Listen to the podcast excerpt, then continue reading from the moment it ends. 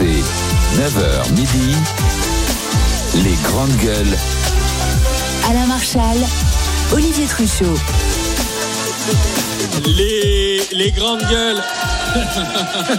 la foule en délire. Il y a de l'ambiance. Les grandes gueules en direct du, du stand de la région de France, ici au Salon de l'Agriculture. Nous sommes ensemble jusqu'à midi. Nous y sommes jusqu'à vendredi. On fera une pause. Euh, demain, on retrouvera nos, studios pas très loin d'ici. D'ailleurs, aujourd'hui, on est venu avec notre trio Joël Dagosseri, coach de vie, Jérôme Marty, médecin généraliste en Haute-Garonne, Bruno Pomar, euh, l'ancien policier du RAID, maire de Belleflou dans l'Aude. Euh, on accueillera tout à l'heure à 11h20 euh, deux des visages de cette colère paysanne. Vous les avez vus, entendus sur les barrages, sur les plateaux télé. C'est Karine Duc et José Pérez. Euh, ils sont euh, à la tête de la coordination rurale du Lot et Garonne. Ils pourront répondre aux accusations politiques et du gouvernement notamment. Bah oui, parce que la coordination rurale est accusée par Emmanuel Macron euh, d'être finalement le, porte-voix euh, du Rassemblement national. Euh, D'ailleurs, Gabriel Attal en a remis une couche ce matin. Gabriel Attal qui est dans les là, qui est dans le salon, dans les allées du salon. Alors si le Premier ministre passe par le hall 7, qui n'hésite pas à venir voir les grandes gueules, nous sommes sur le stand de la région Hauts-de-France. Il pourrait venir partager un petit moment avec les GG. Alors parmi les sujets de discussion que nous allons avoir ensemble et avec vous au 32-16 d'ici la fin de l'émission. On parlera de l'idée d'instaurer un bonus-malus pour accéder à un logement HLM. Parmi les, les malus, par exemple, c'est si vous avez été expulsé, condamné ou lié à des affaires de stupéfiants. Alors, est-ce que ça peut être une bonne idée ou pas? Pour Bruno et Olivier contre Joël et Jérôme. On évoquera l'Ukraine, le chef de l'État aussi. Euh, dit qu'on ne peut pas exclure l'hypothèse d'envoyer éventuellement des troupes au sol, c'est-à-dire des soldats français si la situation l'exige. Qu'est-ce que vous en dites? Ce sera notre sujet de discussion à 11h20. D'abord, on va s'intéresser à ce qui s'est passé à Drancy avec un professeur en école maternelle qui, euh, la journée, était un prof de l'école républicaine et laïque et la nuit, il diffusait des, des chants de Daesh. RMC, les grandes gueules.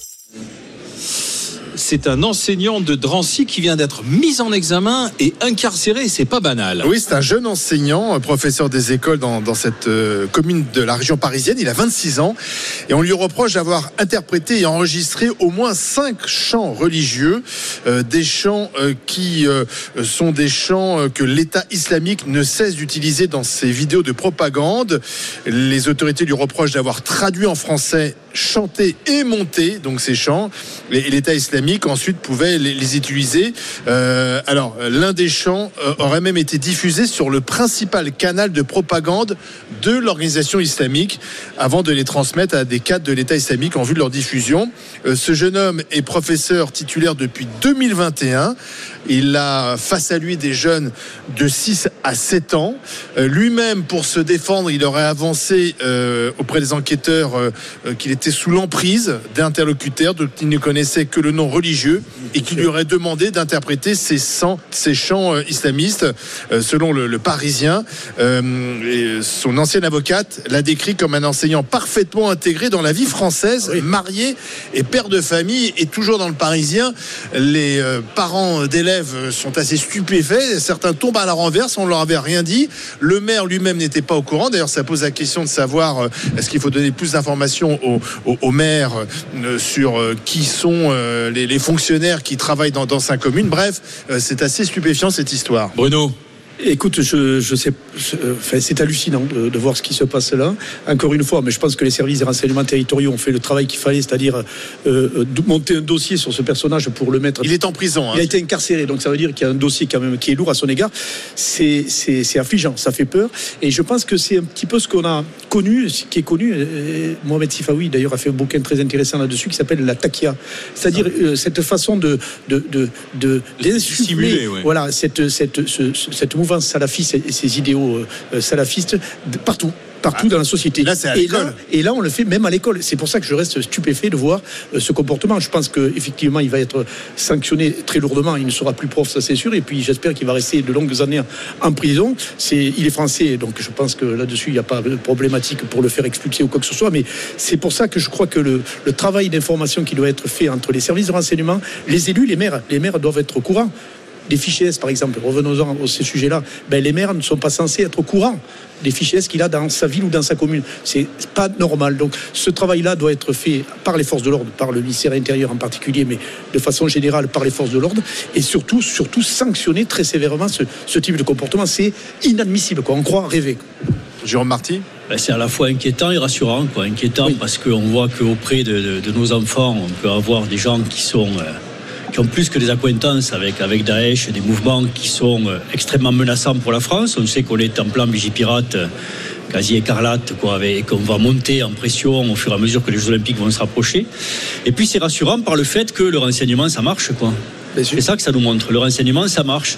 Et personne n'est au courant, et tant mieux. C'est le principe du renseignement, d'aller cueillir les gens sans avoir donné de signes auparavant. Tout à fait. Donc ça veut dire que depuis plusieurs mois, cette personne-là a été surveillée. Là, on l'a, on l'a arrêté, on l'a extrait. Tout le monde est surpris.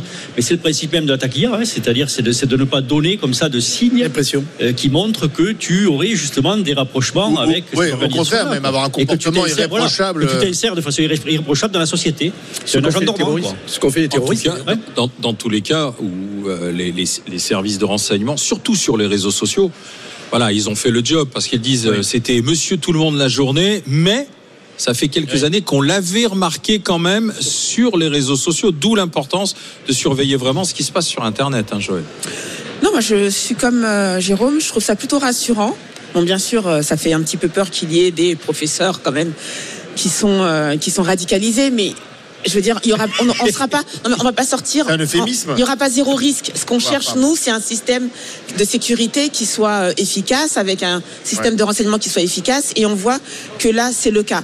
Mais en même temps, il n'y a pas de quoi s'étonner. Je veux dire, au moment des attentats, on avait vu des, euh, des conducteurs de bus à la RATP qui étaient radicalisés, notamment dans les euh, dans les terroristes qui avaient euh, qui avaient attaqué le Bataclan.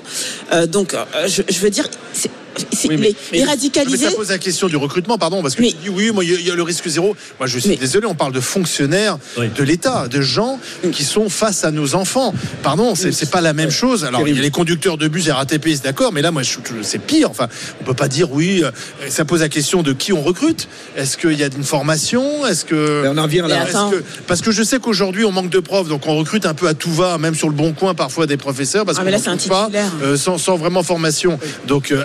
Radicalisé peut-être après. Euh, moi, oui. je, je ne crois pas du tout sur euh, euh, sur euh, il y a quoi Il y a un million de professeurs en, en- en- en France. Je ne crois pas qu'il y ait qu'un seul cas. Euh, il faudrait quand même Ouais, mais tu peux pas avoir faire le ménage, peux pas faire le ménage, savoir, savoir précisément qui à qui on confie quand même Mais il faut aller la, plus loin. la clé des écoles. Enfin, moi je trouve ça très Olivier, il faut aller plus loin. Darmanin, d'ailleurs, a fait le, le forum de l'islam de France. Là, il faut aller même plus loin. C'est-à-dire, sur la, for- on en vient au- à la formation Ah oui. Des imams. C'est un vrai problème. On sait que la plupart viennent de l'étranger. Stop, stop, stop. On les forme en France avec un islam de France. Et Mais- comme ça, on peut contrôler. Parce que c'est, il s'agit pas de liberté, des- là. C'est- contrôler pour les, pour les principes Non, mais de je- laïcité je- qui sont euh, euh, la base de notre, de notre Je pays. ne crois pas que la formation française bien soit, sûr. soit un remède euh, à la radicalité. Il y a 70% Quand des as- imams qui sont étrangers. Oui, oui, d'accord sur les imams, mais quand même, on a beaucoup de Français, on a beaucoup de Français euh, qui sont radicalisés. On, l'a vu depuis euh, Par les depuis réseaux sociaux. 2013. Donc, euh, bah, les réseaux sociaux, enfin même Oui, partout. dans le sud. Et donc, et ça, c'est des produits français. Donc, moi, je ne crois pas que la formation française soit si efficace et, Et que ça nous mais protégerait de toute radicalité. L'opposé de ce dont on parle, puisque Ah oui. si tu parles des écoles coraniques ou des choses qui sont underground et qui se développent justement de façon assez opaque sans qu'on le voit, là c'est tout l'inverse. C'est quelqu'un qui est au milieu des gosses, qui est, Oui. je veux dire, qui est tout à fait transparent ou dit transparent dans son, dans son activité. Défendez Et les qui- valeurs de la laïcité. Qui- Ah, et, qui dit, et qui dit, quand on l'écoute au début, mais enfin non, vous rigolez, je suis, je suis le principal défenseur de la laïcité, et tous les parents s'accordent à dire que justement, il la défendait. Donc il y a, c'est Dr Jekyll et Mr Hyde. C'est, Majoubi, euh, c'est la même chose. hein. Il nous raconte que c'est un gentil, euh, voilà, imam, ouais. pratiquant. Et puis, et voilà.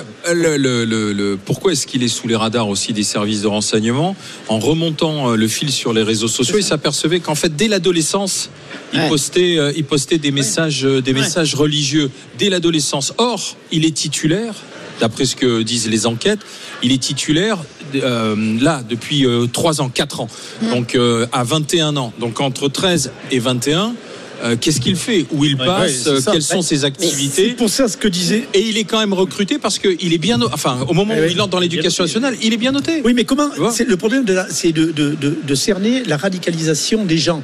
Il y a tout un travail qui est fait. Le CIPDR, le Comité interministériel de prévention de la délinquance et de la radicalisation, a mis en place 60 critères possibles pour savoir si quelqu'un est radicalisé. 60 critères, c'est énorme. Donc la radicalisation, c'est difficile même à, évaluer. Et je pense que ce qui est important, c'est surtout ce que disait Jérôme, c'est les services de renseignement. Je pense à Pharos, avec les, réseaux sociaux, à contrôler. Il faut que Pharos soit augmenté en termes d'effectifs pour pouvoir toujours contrôler plus ces réseaux sociaux qui est une mine mais terrible pour notre, euh, notre société. C'est une bombe atomique, les réseaux sociaux. Il faudra quand même enquêter, auprès de l'éducation nationale, auprès des collègues, voir s'il y avait eu euh, quand même des Oui. signalements. euh, voilà, Non. parce que souvent quand même dans l'éducation nationale, ça a été euh, Pas de vague. euh, pas de vague. Oui, hein, euh, pas de vague. Souvenez-vous dans les, les cas de pédophilie, euh, finalement, quand on avait un cas, euh, le type était pas viré, il était muté dans une autre académie. Hein, C'était Ouais. ça pendant des années. Hein. Donc euh, il faudra Ben, voir aussi. l'affaire Samuel Paty, si, hein, si l'exemple Samuel Paty, effectivement, qui a pas beaucoup été aidé par euh, par, par certains de ses collègues, qui était même dénigré par certains de ses collègues. Donc il faudra voir aussi euh, si cet homme avait été signalé ou si vraiment Mais la tout question le que monde tout le monde se pose, la question que tout le monde se pose, c'est combien comme lui? C'est dès l'instant Eh où oui. tu mets à jour cette personnalité, Eh est-ce qu'il y en a d'autres? Oui. Non mais le pas de vague, le, le pas de vague, c'est pas que c'est pas que euh, dans les services de l'État, c'est un peu dans toutes les entreprises parce que je regardais un peu, on dit on dit qu'il y a deux tiers des entreprises qui sont confrontées à des comportements religieux qui sont euh, limites et euh, elles savent jamais, comme l'a dit Bruno, en fait elles savent jamais comment agir avec ça parce que soit tu peux être euh, accusé de racisme ou d'islamophobie, etc. Donc en fait c'est toujours un petit peu délicat pour pour euh, déterminer si quelqu'un euh, est radicalisé. Donc ça c'est c'est la difficulté. Euh, et puis ensuite, j'ai oublié, je vais dire. Mais tu sais qu'il y a des parents qui ont été interrogés là depuis ce matin, depuis que l'affaire a éclaté, qui disent mais attendez, euh, qu'est-ce qu'il a dit, qu'est-ce qu'il a fait? Et certains parents veulent sortir leur enfant de l'école d'ailleurs. Vraiment, ouais. L'inquiétude. Ben oui, parce qu'ils sont plus confiance. On nous, on, on nous dit qu'il était irréprochable, mais est-ce qu'il l'était vraiment? Qu'est-ce qu'il a pu dire comme ci, comme ça, peut-être de ma distiller, tu vois, de manière un peu insidieuse auprès des enfants? Donc ils envisagent de sortir leurs enfants de, de, de l'école. Ils veulent demander des comptes aussi à la direction d'établissement qui se droit, défend, Mais- en disant mais toute la journée, nous, il enseignait normalement. On est Il est irréprochable. On n'a eu jamais aucun signalement de la Eh part oui. de collègues. quoi. Et ça, c'est toute la, la subtilité de, ce, de, ce, de cette problématique. Mais regarde, il y a peu de temps, c'est hier, je crois, Belloubet qui parlait de mettre les enfants radicalisés. Oui. Ça veut Ouais. dire que le, le, le- Dans des écoles à la, la part. problématique est, est énorme. On ne sait pas comment s'en sortir. C'est-à-dire, est-ce qu'on va ouvrir des écoles Oui, enfin, pardon, on va faire, on va faire des, des, Ah, C- des- des- on va contrôle. faire des CM2 radicalisés. non, mais enfin, bon, non, mais je Non, mais euh, Sur le contrôle, sur. On a voulu faire des, des structures pour déradicaliser les gens. Moi- Moi-même, on m'avait sollicité pour dire jamais marché. est-ce que vous pourriez prendre en charge? Mais je ne sais les pas mettre comment ensemble, déradicaliser les mettre ensemble, c'est-à-dire que tu fais une cellule de djihadistes. Ouais, mais Enfin, mais est-ce qu'il ne faut pas les sortir aussi quand même du milieu scolaire, ces gamins-là? Parce qu'ils sont Ah, capables ils- de. ils vont vois, contaminer les Ouais, autres. mais à un un vrai moment, problème. qu'est-ce que tu veux Non, mais tu vas les mettre où? Enfin, on a une bizarre. obligation de scolarité jusqu'à l'âge de 16 ans. Et les mettre Et ensemble, Mais tu peux pas les laisser non par contre, non. Tu peux pas les laisser non Mais, plus. mais sur le Ouais, sur le contrôle a priori, C'est peut-être ça les classes de niveau. il y a quelques semaines ou quelques jours, je ne sais plus, on nous a annoncé qu'il y avait des agents de l'État qui allaient euh, s'introduire dans nos réseaux sociaux, des agents de l'État pour le fisc, hein, Oui. donc qui allaient s'introduire dans nos réseaux sociaux pour aller vérifier si euh, le train de vie qu'on a affiché sur les réseaux sociaux et les déclarations étaient conformes. Les photos Instagram, Donc, par exemple, voilà. toi que tu as des, t'as des photos au bout du monde, toujours, tu nous fais rêver. Ouais, ouais, Maldives, mais- euh, Mais, mais tu sais que tu Je sais poste jamais quand je suis dans mon jacuzzi, Ouais. parce que j'ai bien peur qu'on vienne me saisir. en or. Joël, tu sais que c'est déjà fait. Si on savait ce que Bruno Pomar c'est sur nos vies, on serait Ah, effrayé. bien Oui. sûr. C'est pour ça que vous me gardez. La double vie de Bruno Pomar.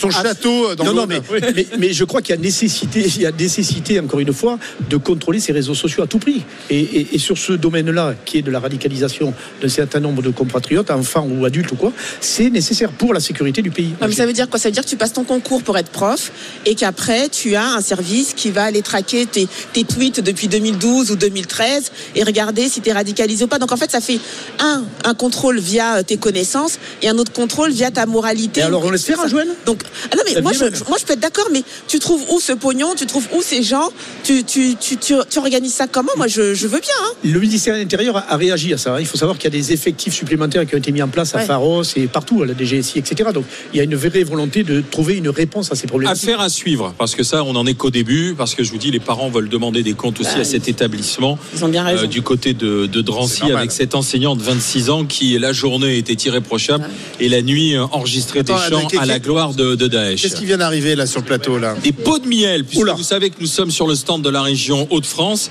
et on apprend à connaître tous les, les, les bons produits, ce qui se fait ici dans la région des Hauts-de-France. Et nous sommes avec la miellerie de l'Aluette, c'est du miel de tilleul. Philippe Becquet, qui est euh, apiculteur, bonjour. Bonjour, oui. Bonjour, euh, donc miel fait maison Hauts-de-France. Chez Maison Haute-France, c'est un miel euh, destiné à recevoir bientôt euh, une IGP, ça- miel de tilleul de Picardie. Donc euh, la Picardie euh, est devenue nouvellement euh, Haute-France. Donc un produit produit en Haute-France euh, par différents apiculteurs euh, de la- du Nord, du Pas-de-Calais et de, de l'ancienne région Picardie. Délicieux. Comment se portent les apiculteurs, hein, le secteur de l'apiculture et du miel alors? Euh, Comment va-t-il? Ça, sur des côtés, ça va. On sort d'une très très très bonne année de production euh, pour les Hauts-de-France. Après, euh, on est on est très différents euh, selon les régions géographiques de France. On parle de on parle nous d'inondations dans les Hauts-de-France. Euh, dans le sud, les collègues ils sont toujours en sécheresse. Donc, euh, bah, pour faire du miel, il faut il faut mine de rien de l'eau. Euh, pour, pour produire du nectar et donc sans eau on ne produit pas de miel donc malheureusement dans les régions plus au, plus au sud ils sont, ils sont en manque en déficience d'eau et donc en déficience de miel Et vous, vous en avez eu un peu trop d'eau. et nous, on a eu, on a eu beaucoup d'eau, mais euh, en fait, au final, euh, il y a un dicton apicole qui dit quand il pleut, il tombe des dollars. Et en fait, euh, Donc c'était une bonne chose. c'est c'est une bonne chose. Mais Après, comment est-ce qu'on sait qu'on achète du miel français? Là, on a de la chance. On a le miel de l'Aluette qui est produit dans les Hauts-de-France. Mais quand je vais euh, dans les grandes surfaces, comment, comment je vérifie que c'est bien du miel français que j'achète? Ah, donc euh, l'origine de miel va être euh, obligatoire. Et euh, moi, je suis là aussi pour vous parler enfin, d'une démarche encore plus poussée euh, qui est, qui est l'IGP. C'est c'est ce qu'on veut porter sur ce miel de tilleul de Picardie. C'est quoi précisément? Donc l'IGP, c'est une indication géographique protégée qui, hum, qui, qui- c'est c'est une, c'est pas une marque privée, c'est c'est un label euh, européen. Donc reconnu à l'é- à l'échelle nationale, euh, nationale et C'est-à-dire européenne. qu'on est sûr de consommer du miel qui vient de Picardie. On ne se fait pas avoir. Il y a des, contrôles, euh, il y a un cahier des charges à respecter, et donc euh, avec ce, logo-là, vous avez des, des certitudes en plus que quelqu'un qui vous affirme que c'est lui qui l'a fait. Alors on a tous dégusté votre miel. Jérôme, un C'est bon pour la santé, le miel, Jérôme. C'est excellent pour la santé, le miel. Euh, Excellent. Joël Ce qu'a Joël, je pense. Surtout Joël qui, qui avait des petits soucis de santé au début de l'émission. Exactement. Elle est guérie. Ça. De ça- guérit ma gorge, mais c'est excellent. Et euh, j'ai du miel à la maison qui ressemble absolument pas à ça. Je me demande même si c'est du miel, du coup, euh, depuis Ouais. que je viens de goûter votre miel. ouais. Bah ouais. ça fait peur. En fait, c'est c'est bien la Mais typicité. le problème, le problème c'est qu'il y a beaucoup, beaucoup, beaucoup de sortes de miel. Quand on Ouais, va c'est dans les ça. supermarchés et compagnie, on ne sait pas. Il y a de la merde, évidemment, hein, de ce qui est importé. Et c'est le sujet d'ailleurs de, de l'ensemble des produits. Et quand on parle de l'agriculture, de tout ce qui vient de l'étranger. Souvent, et, et du travail que vous faites, vous, parce que c'est ouais. automatiquement, il est plus cher que ce qu'on trouve dans. On croit acheter du miel et souvent c'est que du sucre qu'on achète, quoi, en fait. C'est ça. quoi. Euh, c'est- Il y a de tout et rien. Après, il se fait des très bons produits dans d'autres pays de- du monde. hein. Euh, on a des très beaux miels aussi dans l'Europe de l'Est. C'est c'est- c'est Oui. pas la- Après, on n'a pas les mêmes conditions de travail aussi. Nous, euh, le, le coût de la- du travail est beaucoup plus cher en France. Donc, Super, donc il est plus cher. Voilà. On n'est pas forcément plus cher parce que euh, on en parle beaucoup en ce moment, mais les marges, il y a quelqu'un qui prend des marges au passage. On sait qu'un miel d'import, on entend en- en- ça rentre en France euh, en dessous de 2 euros. Euh, et qui est revendu en magasin. Moi, je compare souvent mon prix euh, en grande surface. Les miels étrangers sont pas forcément moins chers. Vous le vendez combien votre pot de miel? Un pot de miel en vente directe à la maison, il va être à 7,50 euros le 500 grammes. De qualité, ouais. Ben oui. Et on peut en commander sur Internet? Du tout.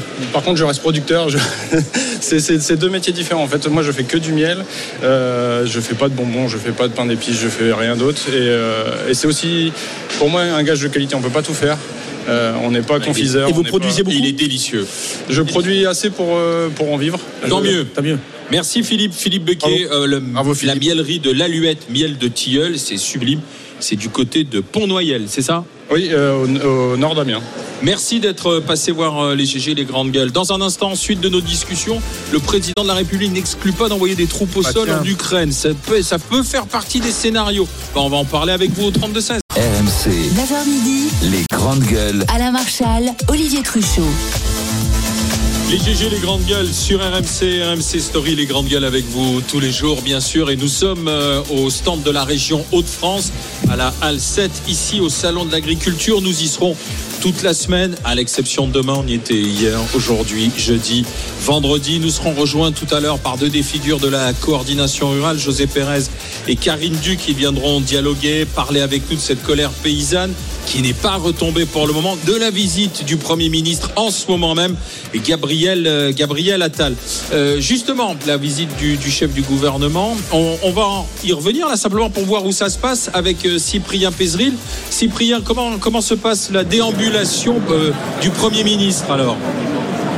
Eh bien, euh, dans le calme pour l'instant, euh, pas de cris, pas de chahut. Euh, Ça fait à peu près une vingtaine de minutes que Gabriel Attal est, enfin dans les, dans les allées du Salon de l'Agriculture. Il a échangé par exemple avec un, représentant de la coordination rurale qui s'est présenté comme le fameux bloqueur de la 7, euh, ce, ce- ce- ce membre de la coordination rurale qui lui a dit ne prenez pas l'exemple d'Emmanuel Macron, n'ayez pas les mêmes mots provocateurs euh, que lui. Euh, voilà, des échanges sur les jachères, sur euh, aussi la, trésorerie. Dans quelques instants, si tout va bien, Gabriel Attal va aller saluer la, vache égérie de, ce salon, Oreillette. Beaucoup de monde autour de lui, mais ni CRS, ni casque, ni, ni insulte, ni sifflet, en tout cas pour l'instant. pour Gabriel Attal, les choses se, se passent bien. Les choses se, se passent bien pour lui. Et puis, il a insisté sur, sur le fait que ce, ce salon de l'agriculture, ça doit être, un, ça doit être un, mo- un moment festif. Le salon de l'agriculture, c'est un peu comme un 14 juillet, disait-il encore il y a, il y a quelques instants. Et euh, Cyprien, donc euh, vous savez, hein, le hall 7, hein, là où on est, stand région de. France, donc n'hésitez pas à le diriger vers ce hall 7 pour qu'il vienne euh, voir les, Oui. les grandes gueules. hein. Alors, sachez que le Premier ministre, à peu près un mètre toutes les cinq minutes, donc il sera peut-être là sur le plateau vers minuit, une heure du matin. Ah mince, là, nous, on est là jusqu'à midi. Il vaut mieux éviter qu'il croise l'équipe de Moscato quand même, si vous voulez. C'est, c'est, c'est Ça serait mieux, ça serait mieux. Ce serait mieux. C'est vrai. Simplement pour la santé mentale de tout le monde. Ouais, ça, je suis pas sûr que Vincent reconnaisse le Premier ministre. Merci, euh, merci Cyprien. Allez, venons-en à notre. Ah c'est l'heure de faire tourner la roue, c'est l'heure d'envoyer roue, R-O-U-E, par SMS au 7 32 16.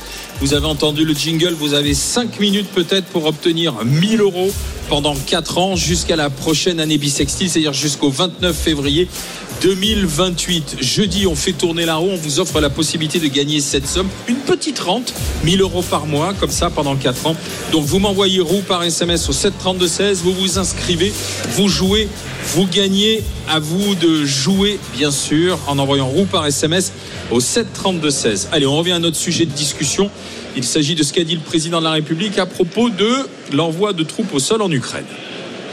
Il n'y a pas de consensus aujourd'hui pour envoyer de manière officielle, assumée et endossée des troupes au sol, mais en dynamique, rien ne doit être exclu. Nous ferons tout ce qu'il faut pour que la Russie ne puisse pas gagner cette guerre. Je vous rappelle qu'il y a deux ans, beaucoup autour de cette table disaient nous allons proposer des sacs de couchage et des casques. Et aujourd'hui disent il faut faire plus vite et plus fort pour avoir des missiles et des tanks. Ayons l'humilité de constater qu'on a souvent eu 6 à 12 mois de retard. Donc tout est possible si c'est utile pour atteindre notre objectif. Voilà, vous avez entendu euh, le chef de l'État. Pour le moment, on n'y pense pas, mais en dynamique, ça peut éventuellement arriver si tout le monde se met d'accord, bien sûr. Bah, en dynamique, visiblement, la discussion a été assez houleuse parce que les, les 27 États représentés lors de ce sommet euh, réuni, hier à Paris n'étaient pas tous d'accord avec la position euh, d'Emmanuel Macron qui, en gros, nous explique que bientôt, il faudra envoyer des soldats français sur le terrain. C'est un aveu quand même que ce qui se passe sur place euh, bah, se passe pas comme prévu. L'armée ukrainienne manque de munitions. Euh, le soutien américain est depuis deux mois, rappelons-le, suspendu parce qu'ils ne se mettent pas d'accord au Congrès, donc il n'y a plus d'aide américaine.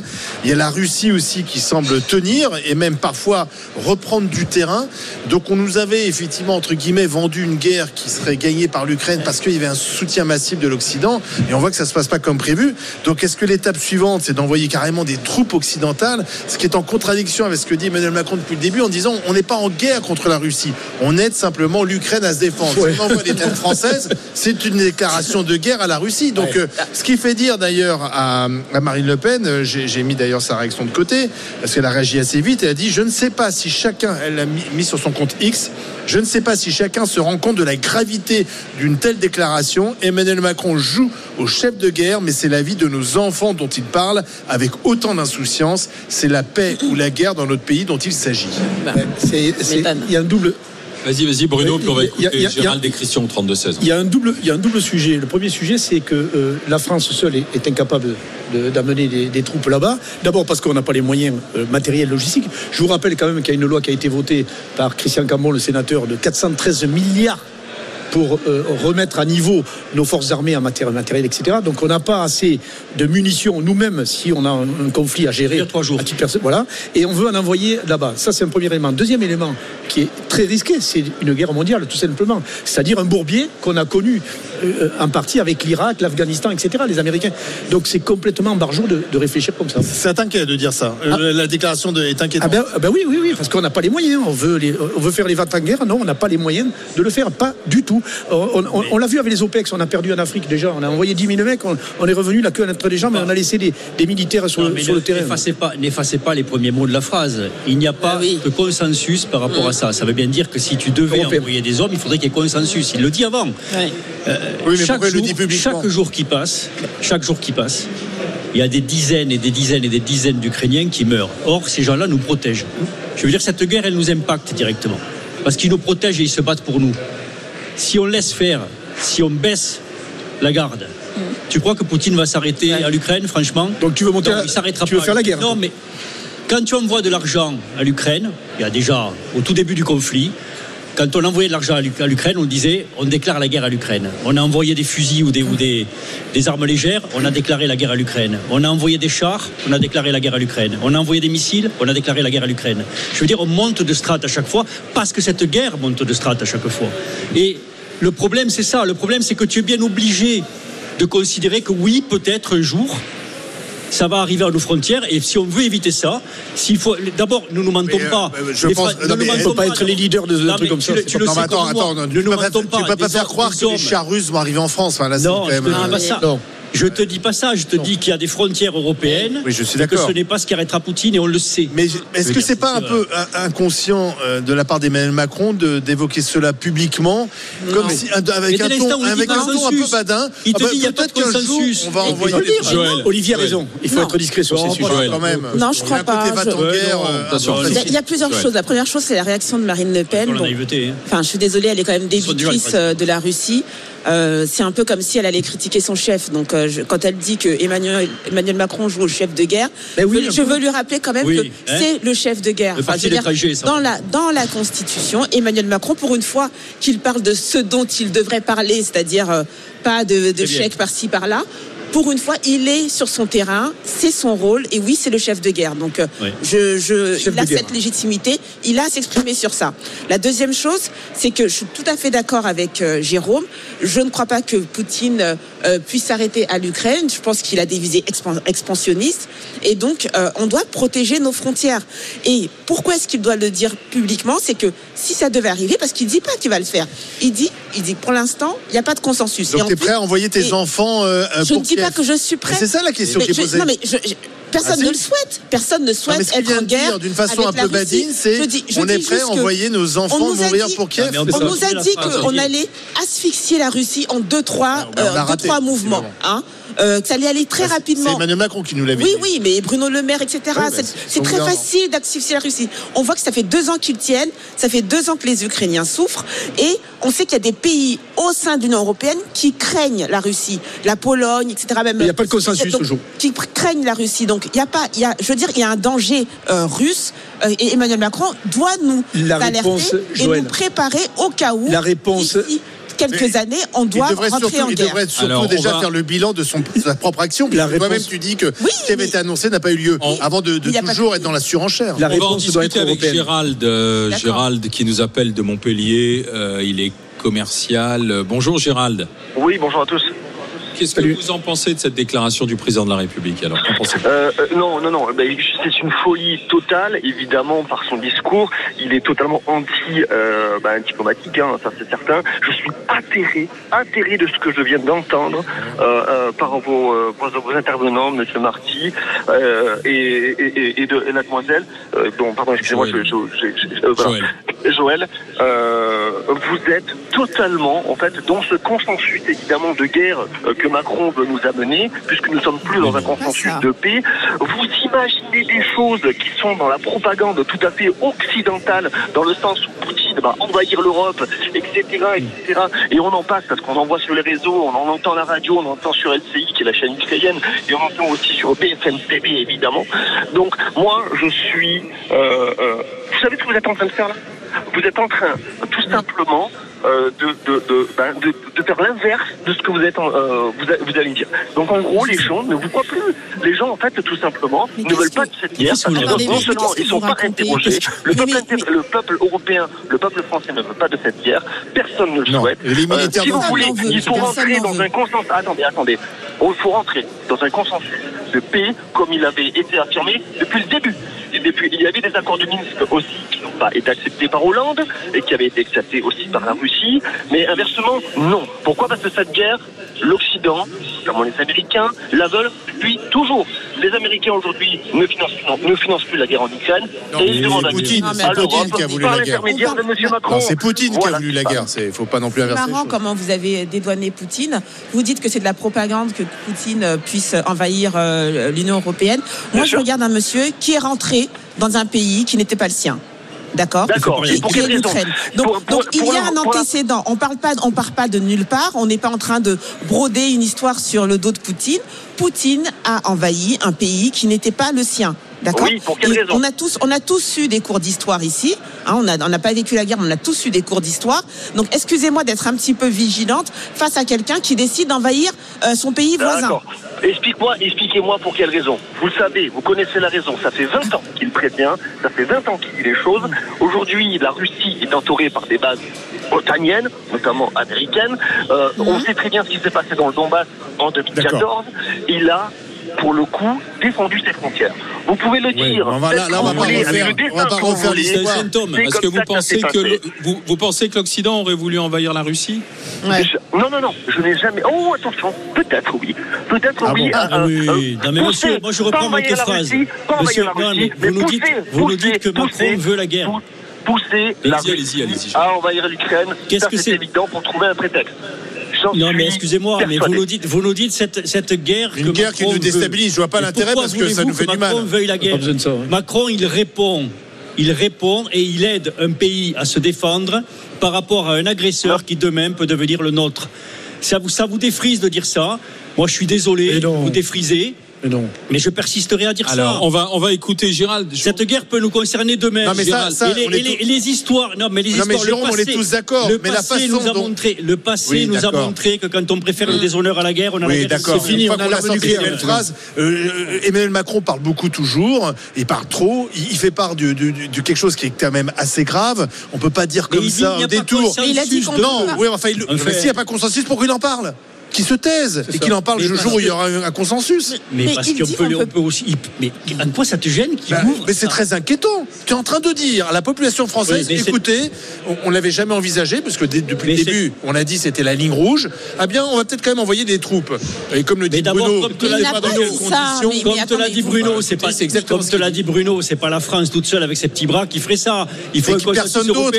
Oui, personne d'autre. Il y a deux armées en Europe. Il y a l'armée. euh, T'as raison. Il y, a, les Anglais et les Alors- Français. Pardon, mais excusez-moi, il faut, faut, Oui. faut savoir de quoi on parle. Je, je, on Ça a- peut on être a- que nous, les Anglais. Je remercie Gérald d'avoir été avec nous. On en a parlé un petit quart d'heure. Euh, envoyer des troupes en Ukraine. Pendant un quart d'heure, on a posé la question sur les réseaux sociaux. Euh, Qu'est-ce que vous en dites justement? Le président de la République, il n'y a pas consensus, mais si jamais on devait y réfléchir, Mais ils y sont alors c'est un non à 80%, pas envoyer personne les veut la guerre. en- en- en- Si, vous deux. c'est Non même, Vous êtes des euh, vats en guerre. Ouais, c'est même vats en guerre. 90%. Surtout Joël. 90%. Vous êtes des dangers, vous. Non, attends, fais quoi, tu baisses le général Marty. euh, Ah ouais, mais ça y est, on va les envoyer. On va les envoyer sur le front tous les deux. Allez, dans un Il y en instant. a déjà des instructeurs. Écoutez bien. C'est. Pour ou contre un Alors. bonus-malus pour accéder à un logement HM Exemple, quelqu'un de votre famille a eu maille à partir un trafic de drogue ou un casier judiciaire, malus. Et donc, euh, bah, votre dossier, il attendra. On prendra ceux qui ont un bonus plutôt. Bonne idée ou pas, bah, venez en parler au 32-16 dans les grandes gueules. RMC, 9h midi, les grandes gueules. Alain Marchal, Olivier Truchot. Les GG, les grandes gueules avec aujourd'hui Bruno Pomar, l'ancien policier du RAID. Nous sommes avec Joël Dagosseri, coach de vie, avec euh, le médecin généraliste de Haute-Garonne, Jérôme Marty. Nous Et sommes, militaire. nous sommes, euh, Général Martin. nous sommes à la région des Hauts-de-France, au stand de la région des Hauts-de-France, euh, Hall 7, ici au Salon de l'Agriculture, puisque les GG se sont installés avec nos amis des Hauts-de-France jusqu'à vendredi en direct pour parler de la difficulté du monde agricole, parler aussi des bons produits, parce que La première ferme de France, c'est aussi ça, c'est faire connaître les bons produits de nos terroirs, Oui. de nos régions, aux Français qui se déplacent euh, de partout pour venir les déguster justement. Et on a des produits des Hauts-de-France. Oui, on va parler charcuterie là. Avec Louise. Bonjour Louise. Bonjour. Agricultrice à quel endroit? Alors à Arras, dans la région des Hauts-de-France, plus principalement Pas-de-Calais. Et euh, vous produisez quoi? Alors moi je suis agricultrice au niveau porcin, donc euh, des petits cochons, naissance à la ferme, de la volaille et des blondes d'Aquitaine Et en alors, vache. Louise nous a fait goûter des rillettes, euh, du saucisson. Mais attends, du saucisson maroilles. Je crois que ça, c'est une invention, c'est une création de Louise. C'est ça? Ça, on l'a créé pour le salon de l'agriculture. Ben, c'est délicieux. Et alors, si vous voulez passer voir Louise du côté de son exploitation, c'est la famille euh, Ventonne Bonne, c'est ça? Oui, c'est ça. C'est la ferme du Prémolène, mais vous faites chambre d'hôte aussi. Tout à fait. Des chambres d'hôtes pour dormir, une ferme auberge pour manger Ah oui, et un magasin pour acheter. Mais c'est important de se diversifier? Très important. Aujourd'hui, nous, on passe euh, les plus des deux tiers de notre production en viande directe.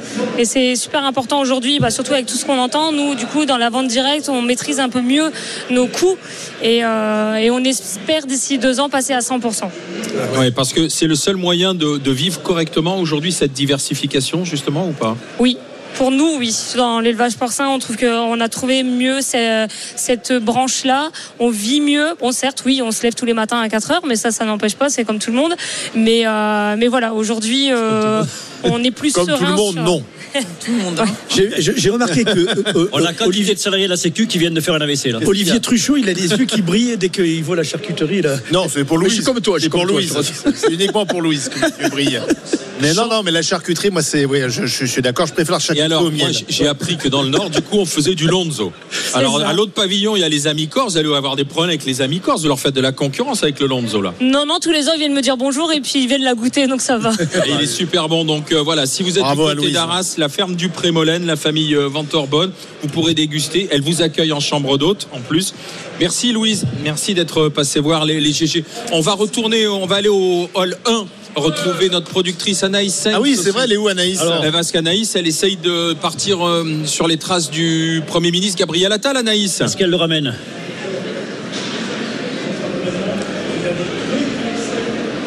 Alors, est-ce qu'on entend Anaïs, Anaïs ou pas? Non, on n'entend pas, on la voit sur RMC Story, on n'entend pas, il n'y a pas le son. Eh ben, on va la retrouver tout à l'heure, Anaïs, parce qu'elle était, au- piétiner par une vache. elle était. euh, Elle n'est pas à côté du Jonathan, elle est à côté d'une vache. Eh oui, parce qu'elle était prête à faire la traite, Anaïs. En La attendant- traite de, de la vache. Oui. Ah bah elle est là, Anaïs, Ah bah, ça y ça est, y est. elle nous entend et on, on peut l'entendre. Allons-y, Anaïs. Alors, Vous m'entendez? Oui, c'est bon. Moi, je vous entends très bien, les amis. Donc oui, effectivement, le, le- on est dans le dans le hall 1. Euh, J'ai pas croisé Gabriel Attal encore. Le hall est immense. hein. C'est à perte de vue. mais On, y- on tentera le, le coup après. En revanche, je suis sur euh, le stand de, la- de la région Nord avec les vaches laitières rouges flamandes euh, des régions Hauts-de-France. Il y a 16 vaches rouges flamandes ici dans le hall 1. Elles sont magnifiques. hein. Leurs robes sont, sont, sont acajou et en moyenne, chaque vache fournit, les amis, entre 20 et 25 litres de lait par jour. Alors, je suis avec Pascal, qui est salarié euh, à la retraite, salarié agricole à la retraite. Alors, il m'a montré tout à l'heure comment euh, traire une vache. Il y a un coup de main à prendre. Regardez, j'ai déjà euh, traité, bah, allez, je sais pas moi, 25 centilitres de lait. Et euh, bah, je vais retenter avec vous, Pascal. Vous m'avez montré tout à l'heure. Alors, surtout, c'est quoi le, c'est quoi le, le, le, euh, ce qu'il faut, ne, ce qu'il ne faut pas faire justement pour traire? Faut pas tirer, faut presser. Voilà. Alors, il faut pas ce- tirer, faut presser, mais, mais c'est très compliqué, les amis. Et Eh, c'est- Anaïs, vous n'arrivez pas à je tirer. je vais me faire engueuler par Didier Giraud. hein. Non, mais je vais me faire engueuler si Didier voit ces images. Je vais me faire engueuler. Faut C'est- c'est presser, pas facile Anaïs. Du tout. Euh, Faut presser. on va vous montrer avec Pascal. Mais non, mais je presse. Je mais presse. va- regardez, Pascal va le faire beaucoup mieux que moi. C'est un sketch. Alors, voilà, Est-ce Pascal, que vous voyez les images bah, Pascal, Oui, oui, on Pascal voit, a vraiment le coup de main. Pascal, Oui, il arrive à Et là, je vais vous ramener. C'est dans la Je vais prise. vous ramener du très bon Ah, bah, le frais. sort, là, c'est formidable. Ouais, c'est dans la prise du pi, Anaïs, qu'il Voilà. faut être précise. C'est dans la cadence. Et dans la. Anaïs, mais il faut pas avoir peur de voir. saisir, euh. Saisir le pi. saisir le Mais pi. oui. Bah, euh, Calmez-vous. Mais on- D'accord. Merci. bah, c'est simplement pour que ce soit un amis. succès, Anaïs. Je vais. Je Joël, elle même pas Faut, relever. faut nous rapporter le je lait, on va vais essayer de saisir Gabriel Attal là tout de suite. Oui, ah, d'accord. Là, vous, vous avez la main maintenant. Pour Merci, saisir, Anaïs. vous savez faire. À tout à Et l'heure. tu sais que euh, vous parlez Ah des ben, Hauts-de-France, mais moi je à l'heure. j'ai ma famille dans les Hauts-de-France, moi. Templeuve, Lille. Mon père est du Tu- tu viens Pas-de-Calais. souvenir. Et je viens de m'en souvenir de Oui, C'est dire, c'est dire, il est très famille. Mais mais j'avais pas de la famille dans les Hauts-de-France. Je te jure, ouais, a la des famille t'as pas vu depuis combien de temps alors des Maresco. Ah, C'est, c'est... Ouais, oui. Voilà, la télé est et blanc. tout d'un coup, là, Vous foutez de ma gueule. ça fait, ça fait une heure qu'il est là. Et en fait, j'ai ma. En fait, la famille le voit quand il est à là. la télé, Poma. Oui, oui, oui. Et tiens, Vous foutez de ma gueule. Bon, Le je dis problème, c'est qu'il leur doit de l'argent. Bon, je dirai plus rien. est-ce que alors qui sait traire- qui a déjà trait des vaches? Moi, je l'ai fait. ouais. Mais c'est vrai que c'est pas évident. Moi aussi. Ouais, tout à fait. C'est, c'est une technique. Il faut prendre le pic, comme tu dis. Ben oui. Et le presser. Bon, mais ça, il faut, il faut avoir un peu l'habitude. Et Jérôme, tu as déjà. Oui, euh, moi aussi. ouais. ouais, alors Ouais. Ben moi, je suis lozérien un peu aussi d'origine. Donc, si tu veux, j'avais. euh, Et il y a des vaches la, en la Lozère maison qu'on a, qu'on a en Lozère, on avait une étable qui était juste à côté. Et donc, quand j'étais gosse, ouais, ça m'est arrivé. Ouais. Et toi, Joël? Non, j'ai pas eu cette euh, chance. Est-ce que ça te tente Non, ça me fait peur. J'aime pas trop les pies. Non, ça me fait peur. C'est quoi C'est la, la- la- la- les, les pies ou la vache qui te fait peur Non, c'est le pie. Oui. C'est le pie. Le de, pie. c'est euh, de- de toucher le horrible. Non, c'est vrai, je- j'aime pas. Je serais je pas à l'aise avec le pie. Oui, je comprends. Allez, mais arrêtez. Et si la famille de Bruno Pomar est dans, la- chercher. dans le coin, oui, votre cousin est là. hein Oui, j'ai de la famille s'il faut là. Ouais, non, je suis content de. s'il le faut, il y a de la famille sur le stand de Haute-France. Et là, ils sont à quand est-ce qu'ils passent nous voir, Bruno Mais lui, il sait pas, il les reconnaît pas. Oui, j'ai eu un flash d'un coup, c'est bizarre. hein. Mais alors, alors juste, pour être précis, Alors, Et c'est lo- c'est famille éloignée. famille, c'est qui Famille des Maresco à Templeuve. Templeuve, pour les, les, les ch'tis, ils connaissent les Templeuve. Et ma tante était euh, directrice d'école et mon oncle, euh, comment dire, artisan électricien. Ah D'accord. oui, quand même, c'est des Ah gens oui, c'est proches, c'est pas de la Ah famille oui, éloignée. hein. J'avais complètement zappé. Et mon père, qui n'est plus de ce monde, euh, était du Pas-de-Calais. Un petit village qui n'existe plus, Croisette. Ah, donc c'était euh, frère et sœur du côté de ton père. D'accord. C'est ça. Euh, de ma mère. De- Parce que ta mère est des Hauts-de-France aussi Euh, non. non, elle est du Gers. Je comprends rien. Ah, mais d'ailleurs, ils sont là. On n'a rien compris à cette famille. Tu t'en souviens que tu as de la famille dans le Gers aussi ou pas Et J'ai de la famille dans le Gers également et dans les Pyrénées-Orientales, exactement. Mais c'est vrai que ma famille principale est du Nord, mon père. De, du Pas-de-Calais, quoi. Vous vous foutez de ma gueule. On était assez Bruno, émus. est non, mais- parce que tout d'un coup, une prise de conscience que tu as de la famille dans, dans les Bruno est en train de reconstituer en direct dans la L'arbre population généalogique, généalogique. C'est pas très clair. Non, on ne sait pas si sa mère est des Hauts-de-France ou du Gers. du Gers, elle. Et mon père du Nord, du Pas-de-Calais. Si, pas vous de- êt de la famille de Bruno Pomar, n'hésitez pas. parce Vous nous appelez au 32 et c'est- même si vous êtes sur le stand de. France ou du Gers, passez le voir, vous le reconnaîtrez On va peut-être faire une petite cousinade. Non, mais vous, le- vous, vous le reconnaîtrez. vous, vous le reconnaîtrez. Euh, juste, euh, ici, c'est lequel le plus rural des deux, en fait, qui vraiment euh, peut, peut dire, moi, j'ai. Lui, la taille de son village, il est plus, Oui, oui, plus oui. rural. Moi, c'est vraiment oui, oui. semi-ruraux. Oui, oui, c'est. Dans ton village, vous êtes combien Et plutôt de la bourgeoisie province, euh, Martin. Lequel, Et a, le, lequel a le plus Ben- les pieds dans la boue et connaît le plus ses agriculteurs Ah, je, je les vois quoi six jours par mois parce que je suis parti, je suis à Paris souvent, mais bon, c'est vrai que j'ai pas de trop de contraintes Moi, pour gérer mon jours. petit village. Oui, tu parles. Toi, tu les soignes. Dans ta, soigne, dans ta oui. clinique, tu les vois. Non, non, je les soigne. moi. Ah oui, c'est vrai, c'est Nous, vrai. on est un pays viticole. Mais moi, moi, moi, je, moi, je suis originaire d'un petit et village de Corbert-les-Cabanes, qui est dans les Pyrénées-Orientales, à côté de Tuire. Et la colère des paysans, tu l'as vu monter, tu Ah en mais, souvent mais en. Occitanie, on est hyper touché. D'abord- c'est la région la plus touchée, les viticulteurs. Historiquement, d'abord, les révoltes paysannes sont toujours parties d'Occitanie. Exact. Notamment de, de, de, l'Aude pour, le, pour tout ce qui est viticole. Et après, la région toulousaine aussi a fait. toujours été un creuset des colères. Quoi. Et donc, c'est, c'est, c'est, euh, ça part de là. au niveau céréalier, euh, aussi, Et on, on morfle cher. Ouais. Et voilà. On morfle cher. Et puis, c'est des petits exploitants, c'est pas, C'est pas la brosse et l'abri, quoi. C'est pas des gens qui ont 1000 hectares. Donc, Ouais, c'est ça, parce que c'est d'ailleurs du. C'est toi qui souffres. hein. Quand tu regardes la carte des revenus paysans, la- les plus faibles revenus, c'est justement du côté de, de l'Occitanie. C'est ce que nous disait euh, Jérôme Bail hier. Les- les- Bien sûr, les- très largement, si tu fais le revenu Ouais. si- alors annuel et si tu le mensualises ensuite, à fait. ils sont très largement en dessous du SMIC. Quoi. Comme il disait lui-même, il déjeune euh, chez sa mère parce que c'est très famille, mais euh, sinon, il, il- sûr, il ferait- il il fait partie de à la coque. Voilà, il fait partie Mais de la- maintenant, de la- l'exploitant- de la population en dessous du seuil de pauvreté. Ouais, le mec qui dispose de 80, 100 hectares, c'est rien du tout. Avant, c'était important. Maintenant, il faut 150, 200, 250 hectares pour commencer à être solide. Et j'en parle comme et Rousseau, par exemple, le président de la FNSEA. Se demande d'ailleurs pourquoi il est président de la FNSEA, qui représente quoi 800 000 hectares. Le mec, il est, il est hors circuit. Celui-là, il souffre pas. Lui, il souffre Il a pas. été élu. Ouais, mais Mais parce qu'il parle c'est un bien, non-sens. parce que. Ouais, c'est un il- non-sens. Pour moi, c'est un non-sens. Ben, on pourra en parler tout à l'heure avec euh, la coordination Ouais. rurale, puisqu'on voit la fracture d'ailleurs aujourd'hui au sein de, de- des syndicats de, de paysans entre la FNSEA, les jeunes agriculteurs, la Confédération paysanne et la coordination rurale, à qui on reproche d'ailleurs Et la révolte est de, venue de faire de la politique. Bah, des paysans, pas des syndicats. Non, non, non, des paysans. Elle est venue du côté de Carbone, de Jérôme. Bail. C'est quasiment même venu d'une équipe de rugby d'ailleurs, parce que c'est Ouais. eux qui, ont- qui se sont mis Ouais, sur le le rond-point capitaine. de Carbone. Et il a dit, il- c'est ce qu'il a dit. Il a dit, moi j'ai toujours été leader, j'ai toujours été capitaine. Et on m'a dit, fait. maintenant faut y aller. Il dit, c'est moi qui suis parti. Attal est venu. Il nous a donné ce que l'on voulait. Il dit, Ouais, moi mais je on suis un homme de parole. qu'ils y sont restés plusieurs semaines sans que C'est personne ça. s'intéresse au Oui, sujet au c'est départ. vrai, hein. Moi, vrai. je suis un homme de parole et derrière, on a plié les bagages. Euh, dans un instant, avec les GG, avec les grandes gueules, avant d'accueillir la coordination rurale Karine Duc et José Pérez, on va s'intéresser au HLM pour ou contre le bonus-malus pour accéder au logement HLM. Vous venez en parler avec nous au 32-16. RMC jusqu'à midi. Les grandes gueules.